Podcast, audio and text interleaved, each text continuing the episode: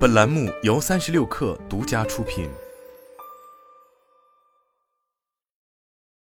本文来自界面新闻。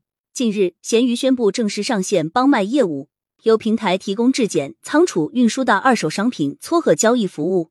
卖家只需提交订单、确认质检结果和价格、确认参与帮卖服务，三步就可完成闲置交易。过去，仅靠手机、数码和奢侈品这两个拥有可观利润空间的品类，就养活了爱回收、红布林等一众垂类二手平台和线下门店。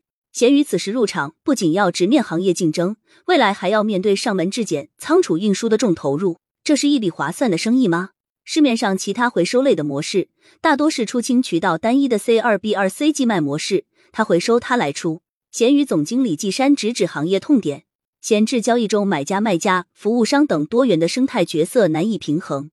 买家想要省心省力卖高价，买家想要低价交易安全不踩坑，但中间商往往在其中赚取高额差价，这就导致了一个现象：中国消费者的二手交易意识并不高。中国每年会产生超过四亿部二手手机，其中百分之九十都处于闲置状态。每年一款闲置奢品回收利用率仅有百分之五。尽管如此，回收环节的高利润差。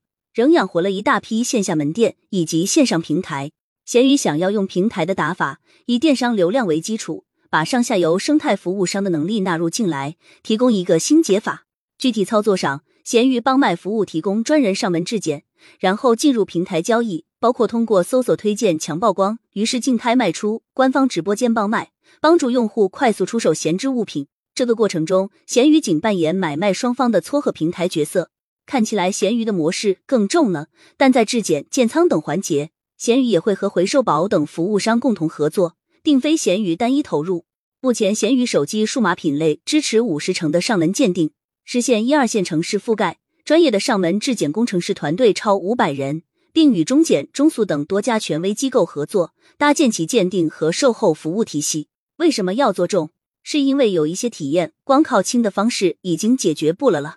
季山表示。随着用户数来到五亿，闲鱼也从过去简单的 C R C 模式，到生态里开始出现职业卖家、直销厂商等多元角色，用户体验遭遇挑战。像手机、数码、奢侈品这类高残值商品，要想解决用户的信任痛点，平台下场搭建质检链路，做信用体系、服务保障等中投入，是发展过程中必须面对的选择。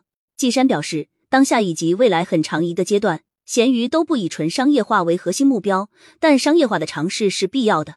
目前，我们会针对集头部的卖家抽取少许手续费，这个费用是为了解决质检、仓储、运输等环节的分摊。内测至今，闲鱼帮卖已帮助超二十三万用户卖出闲置商品。在内测过程中，闲鱼行业及运营总经理玄毅看到，帮卖面对的最大挑战仍然是信任问题。此外，闲鱼作为一家强互联网基因的公司，要去涉足线下的上门服务。会有非常多的苦活去做，服务也需要更细化。